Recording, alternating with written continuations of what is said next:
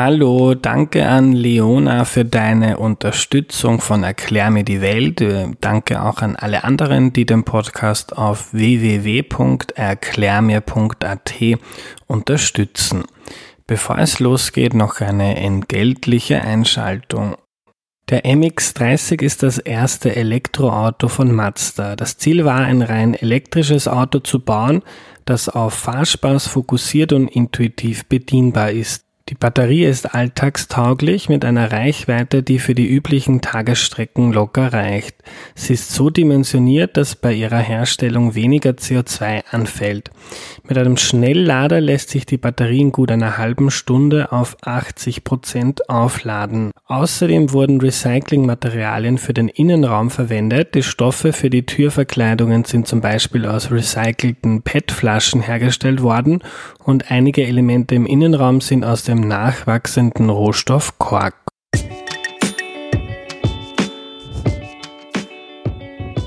Hallo, ich bin der Andreas und das ist Erklär mir die Welt, der Podcast, mit dem du die Welt jede Woche ein bisschen besser verstehen sollst.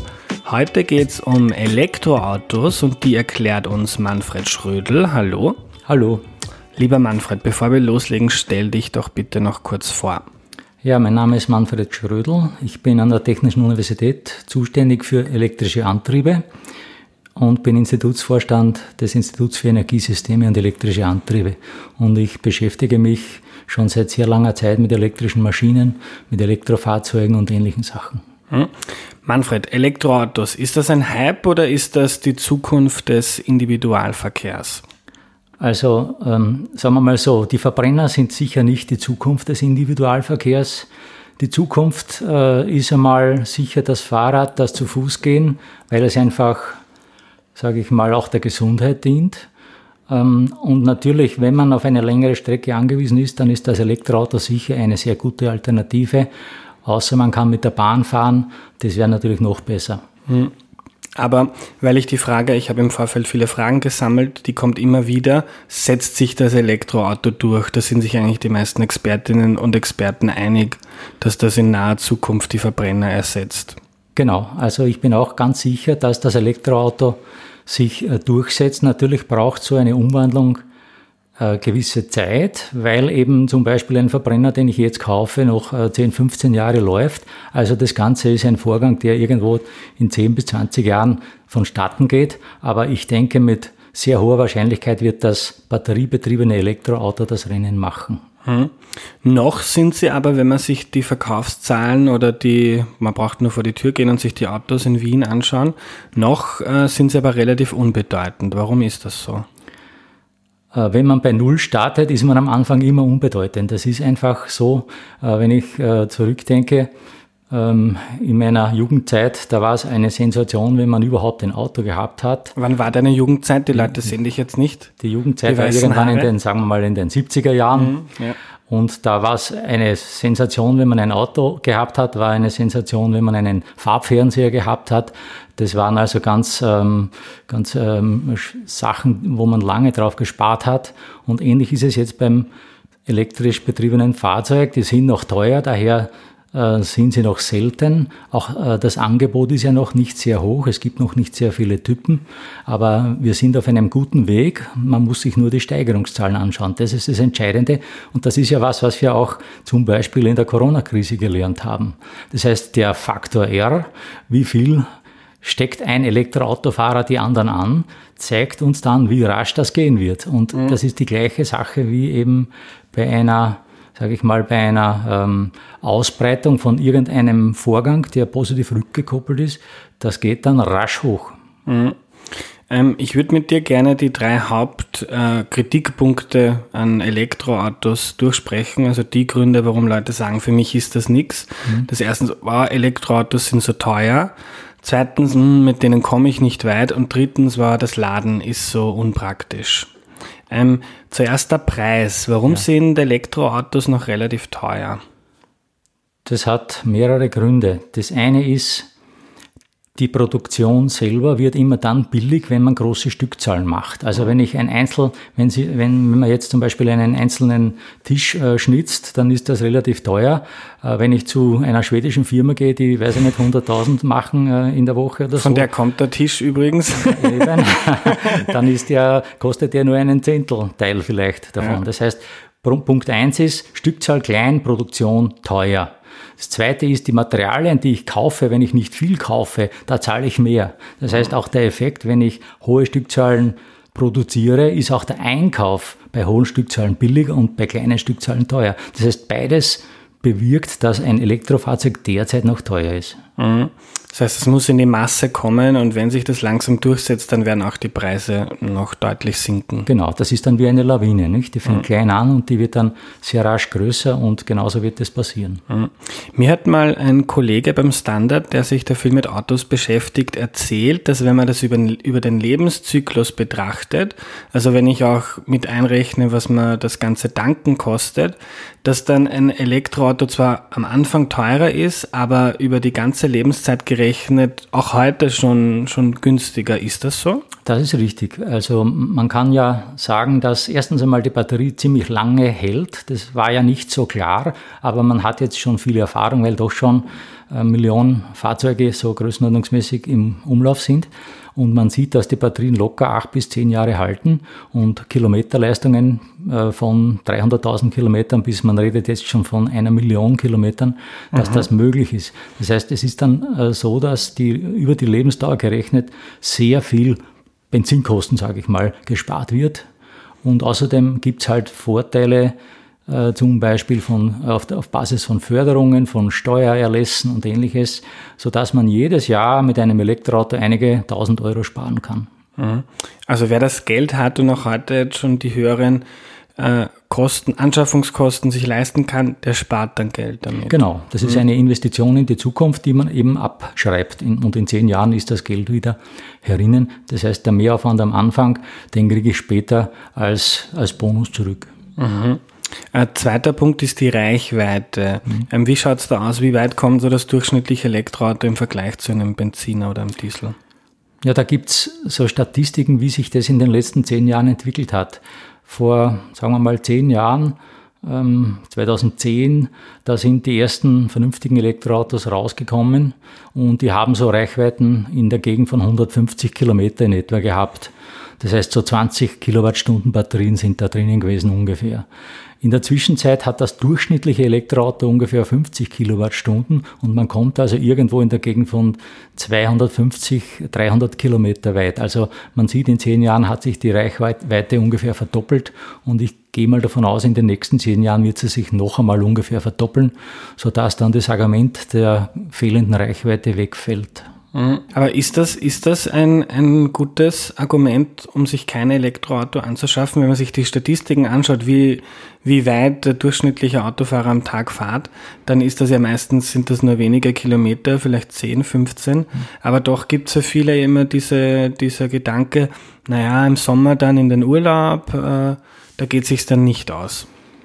Also meine Erfahrung ist, äh, ich habe immer gerne einen Polster von 200 Kilometern auf, auf meiner Anzeige. Dann fährt sich's einfach entspannt. Mhm. Äh, stellen wir uns vor, wir fahren am Wochenende irgendwo raus und nehmen an, wir starten in Wien und fahren irgendwo ins nördliche Waldviertel einfach so. Dann sind das vielleicht 100 äh, Kilometer rauf und 100 Kilometer zurück und dann fährt man vielleicht dort noch 50 Kilometer eine Runde herum. Äh, und dann habe ich beim Heimfahren schon ein Problem. Das heißt, eine Reichweite von 300 Kilometern ist zwar im Durchschnitt gesehen nicht nötig, weil man durchschnittlich vielleicht 40 Kilometer im mhm. Tag fährt, aber für das entspannte Fahren ist es auf jeden Fall ein Argument und man entgeht damit der Angst, Jesus am Wochenende, da muss ich äh, mit einem Verbrenner fahren, weil mit dem Elektrofahrzeug habe ich ein Problem. Also das ist durchaus ein Punkt, wo man sagen kann, wenn man noch ein bisschen wartet, bis die Batterien besser sind, dann ist das auch einfacher mit den Elektroautos. Ähm, auf jeden Fall. Also man kann sagen, es werden jetzt mit, äh, in dem Volkswagen jetzt in den Markt einsteigt, es werden jetzt viele neue Fahrzeuge kommen, die in einer erschwinglichen Preisklasse liegen, sagen wir mal 30.000 Euro herum in der Größenordnung. Und die Fahrzeuge, die werden dann sicher schon 300 Kilometer äh, Reichweite anbieten, echte Reichweite. Also ich sage mal, wenn man noch ein Jahr wartet, dann wird äh, das Angebot schon deutlich größer sein und Fahrzeuge mit 300 Kilometern werden dann in der 30.000 Euro Gegend maximal mhm. liegen. Fährst du selber ein Elektroauto? Ja, ich fahre seit äh, 2016 ein Elektroauto. Ja. Mhm.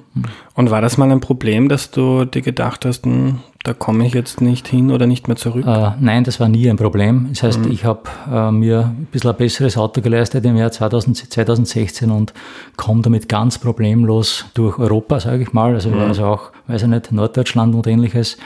Ähm, Wichtig ist, dass eben zusätzlich zum Elektroauto eine gute Ladeinfrastruktur unterwegs zur Verfügung steht. Das ist also schon ein Thema, äh, dass ich mit Sicherheit äh, zu einer funktionierenden, relativ rasch ladenden Ladestation kommen kann. Wie kann man sich das heute in der Praxis vorstellen?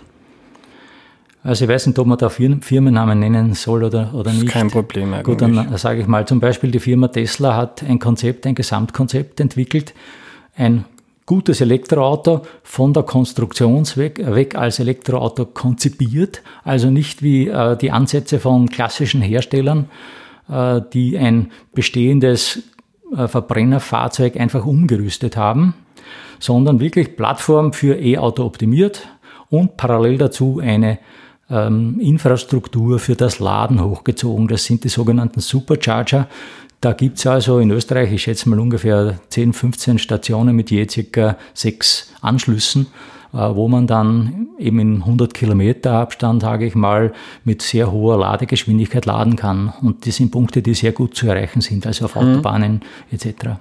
Darf ich fragen, hast du einen Tesla? Ich habe einen Tesla, ja. ja. Mhm.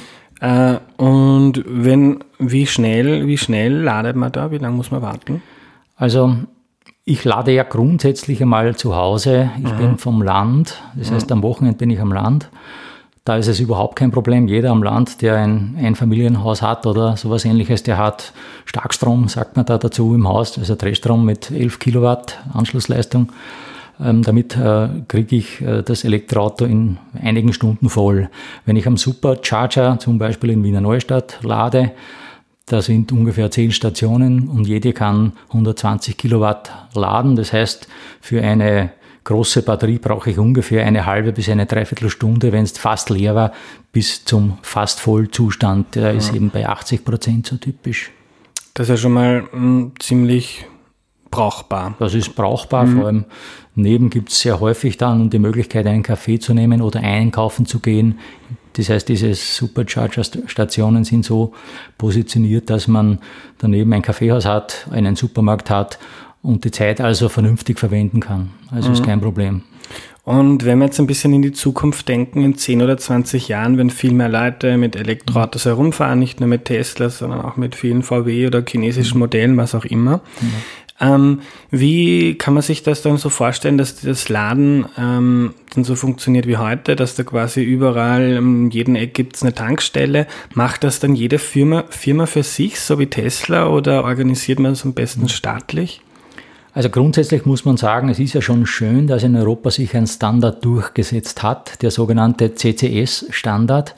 Das ist also ein, eine, eine Steckertype mit einem gewissen Protokoll, unterhalten sich eigentlich alle dran. Das mhm. heißt, der Tesla kann das CCS, äh, die deutschen äh, Hersteller können das CCS etc. Das heißt, es wird einen, einen einheitlichen Ladestandard geben, also jeder hat quasi den gleichen Anschluss und äh, ja, die Anzahl der Ladestationen, die wird sich anpassen am Bedarf. Ich nehme mal an, dass jeder große Supermarkt äh, sicher irgendwo einen Parkplatz oder einen Parkraum reservieren wird, wo er vielleicht vier Schnellladestationen hinstellt. Wenn er ein großes Dach hat, dann kann er das quasi fast fast gratis anbieten, kann die Leute einkaufen lassen, eine halbe Stunde geben einkaufen, in der Zeit ist beim Schnelllader das Fahrzeug wieder voll. Also ich denke, äh, wenn man da ein bisschen kreativ ist, gibt es da noch schöne Geschäftsideen. Mhm. Ähm, auch sehr umstritten ist die Frage, sind Elektroautos jetzt wirklich besser fürs Klima? Es geht ja darum, Benziner, Diesel, große ähm, CO2-Emissionen. Ähm, wie schaut es mit Elektroautos aus? Also grundsätzlich ähm, die Produktion von Elektrofahrzeugen braucht Energie. genauso wie die Produktion eines Verbrennungsfahrzeugs Energie braucht. Elektrofahrzeuge brauchen relativ viel Energie, weil im Akku bei der Produktion des Akkus relativ viel Energie gebraucht wird. Das heißt, die Frage ist jetzt aus der Sicht der Umwelt, ist diese Energie eine nachhaltige Energie oder ist diese Energie eine fossile Energie? Wenn wir also davon ausgehen, und alle wollen ja das, dass im Jahr sagen wir, 2040, 2050 der elektrische Strom großteils aus erneuerbarer Energie hergestellt wird, dann ist die Produktion des Fahrzeugs einmal auch erneuerbar, weil ja offensichtlich keine fossile Energie da oder fast keine zugeführt wird. Also hängt immer vom Energiemix ab, der verwendet wird für die Herstellung und natürlich für den Betrieb ist klar, dass ein äh, Elektroauto mit einer zum Beispiel Photovoltaikanlage sehr umweltfreundlich ist.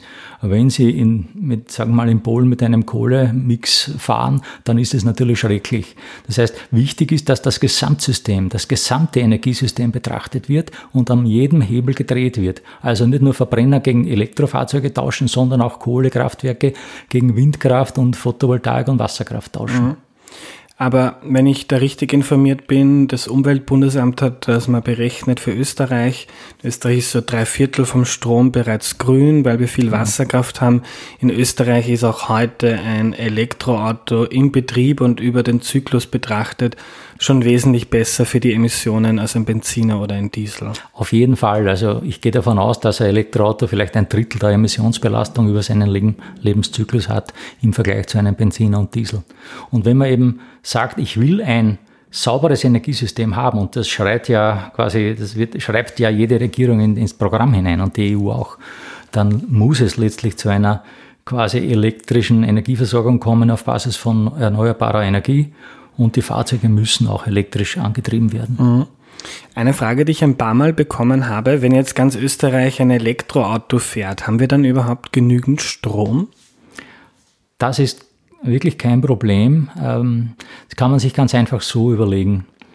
Äh, wenn Sie oder wenn wir in Österreich ähm, im Durchschnitt 14.000 Kilometer im Jahr fahren, dann brauchen wir so ungefähr, sagen wir mal grob 1000 Liter Diesel pro Jahr. Also 14.000 Kilometer, auf 100 Kilometer braucht man vielleicht 7 Liter Diesel, das geht sich also mit einer Tonne ungefähr aus. Äh, der Wirkungsgrad von einem Dieselfahrzeug ist sehr schlecht, der ist vielleicht bei 20 Prozent. Das heißt, 80 Prozent der Energie wird verschleudert als Wärme, 20 Prozent wird genützt.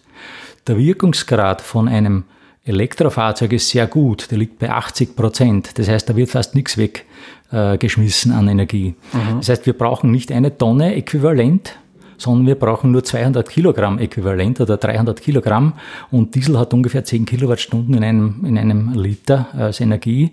Das heißt, eine Tonne sind 10.000 Kilowattstunden. Wir brauchen aber nur davon ein Viertel, also circa 2.000, 3.000 Kilowattstunden. Und wenn Sie schauen, oder wenn du schaust, ein normaler Haushalt verbraucht ungefähr 2.000, 3.000 Kilowattstunden Strom im Jahr. Das heißt, das äh, Elektrofahrzeug verdoppelt in etwa den Energieverbrauch der Haushalte. Im gesamtösterreichischen Blick äh, ist das ungefähr 20 Prozent Zusatzstrom im Vergleich zum jetzigen Gesamtstromverbrauch. Also ist machbar. 20 Prozent, sage ich, das geht immer. Das schafft man mit Energie aus erneuerbaren Quellen. Mhm. Also ein paar Windräder, ein paar mehr Photovoltaikzellen und. Ist ganz einfach. Ja. Ich habe zum Beispiel auf meinem Hausdach das vollgepflastert mit Photovoltaik. Ich verbrauche also meinen Strom, den ich im Elektrofahrzeug äh, umsetze, verbrauche ich von der Sonne. Da ist also keinerlei CO2-Fußabdruck drauf. Und wenn das jeder macht, wenn jeder sein Dach äh, mit einer Photovoltaikanlage ausrüstet, sofern er das kann, ähm, dann, dann geht sich das ganz einfach aus. Mhm. Ja. Ähm, und was jetzt das Stromnetz betrifft, wenn jetzt äh, eine Million Leute gleichzeitig Elektroauto aufladen, könnte das ein Problem sein? Rein statistisch kann das nicht passieren, weil es gibt ja die Macht der großen Zahlen. Also wenn man schaut, es ist ziemlich unwahrscheinlich, dass zum Beispiel in einer Straßenbahn um 5 Uhr alles voll ist und die nächste Straßenbahn ist leer. Das ist sehr unwahrscheinlich. Das heißt, den Fall kann man ausschließen. Das Laden verteilt sich mhm. gleichmäßig über das Netz und über den Tag. Und äh, nachdem die Leute ganz gern über Nacht laden, wenn das geht, ist das super, weil in der Nacht die Industrie heruntergefahren ist. Sehr, sehr viele Anlagen. Wir haben da ein Riesenloch im Netz, das nicht verwendet wird oder Potenzial, sagen wir besser, das ist perfekt geeignet, um eben hier das Laden von Elektroautos über das bestehende Netz durchzuführen. Jetzt machen sich die Menschen nicht nur Sorgen um das Klima, sondern auch um das Umwelt und da ist gerade bei Elektroautos immer das Thema die Batterie. Wo ja. kommt das, die, wo kommen die Materialien her für die Batterie? Ich habe jetzt zum Beispiel gerade gestern in der Financial Times gelesen, Tesla hat einen großen Vertrag mit Glencore, die da im Kongo ähm, die Materialien abbauen ähm, ist dann oft ein bisschen schwierig, was für ökologische Standards gibt. Die Frage, wie ist das beim konventionellen Auto, braucht man auch gewisse Materialien. Ähm, aber wie schaut es mit der Batterie aus? Kann man die umweltfreundlich herstellen? Kann man die recyceln? Was machen wir dann mit, mit vielen Millionen, zig Millionen Batterien, die übrig bleiben? Also ganz klar ist, wenn ich sehe, das wird ein Massenprodukt, dann muss ich bei der Entwicklung bereits überlegen, wie ich das Ding entsorge, beziehungsweise wie ich das Ding wiederverwerte.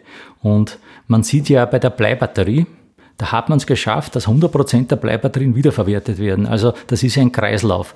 Und genauso muss es natürlich mit einer äh, E-Auto-Batterie sein, die jetzt ähm, aus, weiß ich nicht, äh, Lithium-Ionen und ein bisschen Kobalt und ein bisschen Mangan und was auch immer da drinnen ist, besteht. Ich muss die Dinge wieder auseinander trennen und wiederverwerten.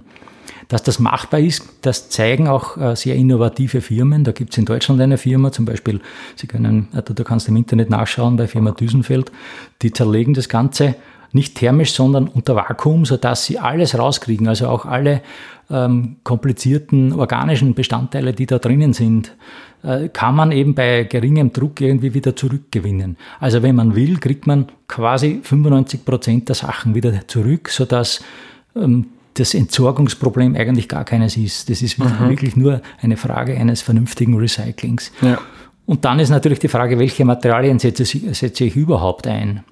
Ähm, wenn der Tesla jetzt beim Glencore da äh, diverse Tonnen ähm, äh, von, von dem Kobalt bestellt, äh, dann ist auf jeden Fall vom Tesla angefragt bei Glencore, ob er das auch nachhaltig produziert. Das heißt, der schaut schon, der, der Tesla schaut schon, ob der Glencore äh, das mit sozialverträglichen und mhm. umweltverträglichen Standards macht. Das kann man ja immer verlangen. Es ist immer eine Frage, ich, ich habe da immer das Beispiel gebracht, ich kann ein Ei in der Batteriehaltung äh, kaufen und kostet, weiß ich nicht, 30 Cent und dann kann ich ein Ei vom Bauern kaufen, der seine Hühner auf der Wiese hinterm Haus äh, laufen lässt. Das kostet vielleicht einen Euro, die entsprechende Menge. Also wenn ich ein bisschen Geld in die Hand nehme, dann kann ich ein umweltfreundliches Produkt gestalten. Ja. Ähm, jetzt, jetzt bleibt im Kampf gegen den Klimawandel nicht sehr viel Zeit und auch der Umstieg ja. von Benzin an Diesel muss relativ rasch gehen. Ähm, über Elektroautos wird schon sehr lange geredet. Gibt es da politische oder Lobbyinggründe, warum das sich erst langsam jetzt durchsetzt? Oder gab es in den letzten Jahren technologische Durchbrüche, die es erst jetzt realistisch machen, dass man breiter auf Elektroautos umsteigt? Also wenn man wenn man sich die Entwicklung anschaut seit ungefähr 2000, dann äh, sieht man, es war bis zum Jahr 2005, 2010 die Meinung, ein Elektroauto, das ist was für das Stadtgebiet mit geringer Reichweite. Das sind so Umweltaktivisten, die da herumfahren in irgendwelchen eigenartigen Eiern mit drei Rädern und so. Ähm, das war einfach, und es war von der äh, Seite der klassischen Autoindustrie auch überhaupt keine Intention da, dass man hier umsteigt auf eine neue Technologie. Es hat sich ja wunderbar gelebt mit der Dieseltechnologie und mit der Benzintechnologie. Ähm, es war eben notwendig, dass da einer kommt und auf den Tisch haut. Das war eben der Elon Musk von Tesla, der gesagt hat, wir werden ähm, ein vernünftiges Auto bauen, das cool ist, das umweltverträglich ist und äh, das sich super fährt. Und er hat das dargestellt und im Jahr 2012 hergezeigt. Und das war eben der Break-Even oder der Kipppunkt in, der ganzen Sache. Wenn der nicht gewesen wäre, dann würde man heute noch immer mit irgendwelchen äh, eigenartigen Fahrzeugen elektrisch herumfahren für eine kleine Splittergruppe. Also der Durchbruch war nicht politisch, sondern war eigentlich ökonomisch bedingt, dass die ähm, klassischen Hersteller nicht interessiert waren, das Thema anzugehen. Mhm. Ähm, ich bin in der Nähe von Steyr in Oberösterreich aufgewachsen. Sehr viele bekannte Freunde von mir arbeiten da in der Autoindustrie. Da ja. ist das Elektroauto nicht sehr beliebt, weil sich die meisten wahrscheinlich mit Gründen Sorgen machen, wie es in 10, 20 Jahren ausschaut, weil viele, viele der Firmen den Zug ein bisschen verpasst haben bei Elektroautos. Ist völlig nachvollziehbar. Also ganz klar, wenn ich in einem Werk für Dieselmotorproduktion für PKWs arbeite, dann äh, ist natürlich das Elektrofahrzeug ein Angriff auf meinen Arbeitsplatz. Ja. Äh, ganz klar. Und es gibt in einer disruptiven, also in einer bruchartigen Umwandlung einer Technologie gibt es immer Gewinner und Verlierer. Und es ist ganz klar, dass also viele hoch angesehene Berufsgruppen äh, aus dem Bereich Maschinenbau etc. Schwierigkeiten haben werden, diese, diesen Wandel zu überleben. Es werden aber neue Firmen entstehen, die eben mit der neuen Technologie gute Geschäfte machen können. Also ich verstehe das voll, dass äh, hier mhm. natürlich äh, Ressentiments bestehen von bestehenden Herstellern, diese Technologie nicht unbedingt zu forcieren, keine Frage. Mhm. Und ein Einwand ist dann oft, ja, also die Jobs, die wieder kommen, die kommen dann vielleicht in China, aber nicht mehr in Österreich. Ja, da gibt es ja wieder ein gutes Beispiel jetzt in Brandenburg. Die äh, deutsche Autoindustrie hat offensichtlich sich nicht zugetraut, ein Elektroautowerk so richtig hinzustellen. Und die amerikanische Firma Tesla traut sich wieder mal in Brandenburg in Grünheide vor den Toren Berlins ein Riesenwerk für ungefähr 500.000 Fahrzeuge pro Jahr hinzustellen. Und die werden das sicher nur dann tun, wenn sie ökonomisch äh, da einen, ein gutes Überleben sehen und gute Chancen sehen. Also es ist immer eine Frage, ähm, traue ich mir was zu? Kann ich die Produktion entsprechend äh, automatisiert darstellen? Natürlich, ähm, Primitivarbeitsplätze wird es da nicht viele geben, also qualifizierte Arbeitsplätze. Aber grundsätzlich, sage ich mal, kann man natürlich in Europa schon produzieren, man muss es nur wollen. Mhm. Äh, zum Schluss noch die Frage, uns bleibt zur Bekämpfung des Klimawandels nicht sehr viel Zeit. Ähm, kann die Politik den Umstieg auf Elektroautos äh, noch befördern oder ist das eine Sache, jetzt müssen einmal die großen Firmen produzieren und erst dann und das regelt sich dann irgendwie von alleine? Oder gibt es Hebel, die die Politik hat? Natürlich hat die Politik Hebel. Ähm, es ist ja jetzt durch die Corona-Krise bedingt äh, ähm, eine Förderaktion in der Bundesrepublik Deutschland ähm, definiert worden die Elektrofahrzeuge sehr gut fördert, aber Fahrzeuge mit Verbrennungsmotoren nicht zusätzlich fördert. Das heißt, man sieht, es gibt hier eben so großen Druck auch aus der Bevölkerung, dass man hier auf saubere Technologien setzt, äh, dass das von der Politik schon auch eingesehen und gesehen wird und auch umgesetzt wird. Also ich denke, ähm, das man kann natürlich von der anderen Seite auch argumentieren. Bisher haben die Dieselfahrzeughersteller keinen Preis bezahlen müssen für das CO2, das sie in die Erde geschickt haben. Wenn man den realistischen Preis für diese äh, Emission berechnet und eine CO2-Abgabe einführt, wie zum Beispiel in Schweden in der Größenordnung von, weiß ich nicht, 150 Euro pro Tonne CO2 oder so, das tut dann richtig weh und dann, dann bewegt sich auch was. Also man muss wirklich die entsprechenden Rahmenbedingungen schaffen, die man durchaus argumentieren kann. Mhm. Steht ja auch im türkis-grünen Regierungsprogramm ab 2022, muss aber noch verhandelt werden. Genau. Letzte Frage, du hast das jetzt schon angesprochen.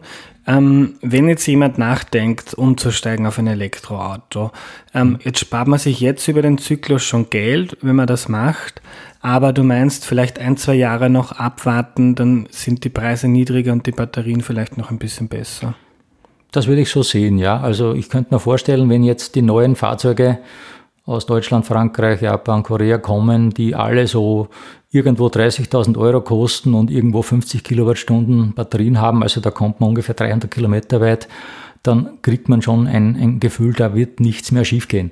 Also entweder gleich jetzt kaufen, wenn es jetzt vielleicht eine gute Prämie gibt oder demnächst, oder eben ab nächstes Jahr behaupte ich, wird der Markt hier wesentlich mehr Angebote bieten, weil jeder mit muss. Es ist offensichtlich so, dass dieser Trend nicht mehr umkehrbar ist. Und daher glaube ich, kann man mit ruhigem Gewissen ab sofort kaufen. Nächstes Jahr wird es dann noch mehr Möglichkeiten und Angebote geben. Danke, Manfred. Bitte gerne.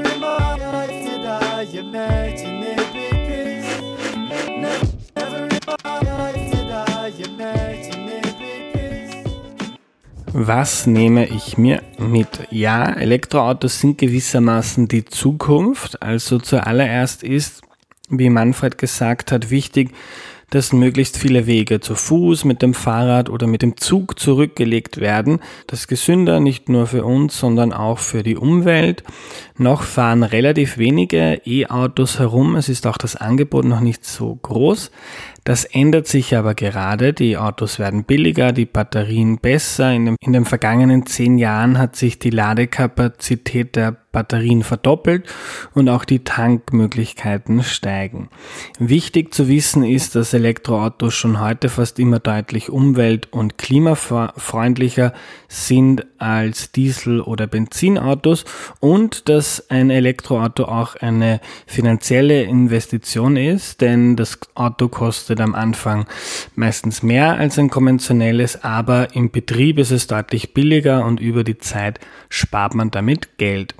Ähm, wichtig ist aber auch, dass der Strom, mit dem die Autos betankt werden, bald zu 100 Prozent von erneuerbaren Energien kommt, also etwa von Sonne und Windkraft und dass auch bei der Herstellung der Batterien saubere Energie verwendet wird und dass die Hersteller mit politischen Anreizen und Regeln gleich von vornherein mitdenken, wie der ganze Kreislauf so ökologisch wie möglich gemacht werden kann. Das war die heutige Folge. Vielen Dank fürs Zuhören. Wenn du den Podcast gut und wichtig findest, dann unterstütze ihn bitte auf www.erklärmir.at. Danke und bis zum nächsten Mal. Tschüss.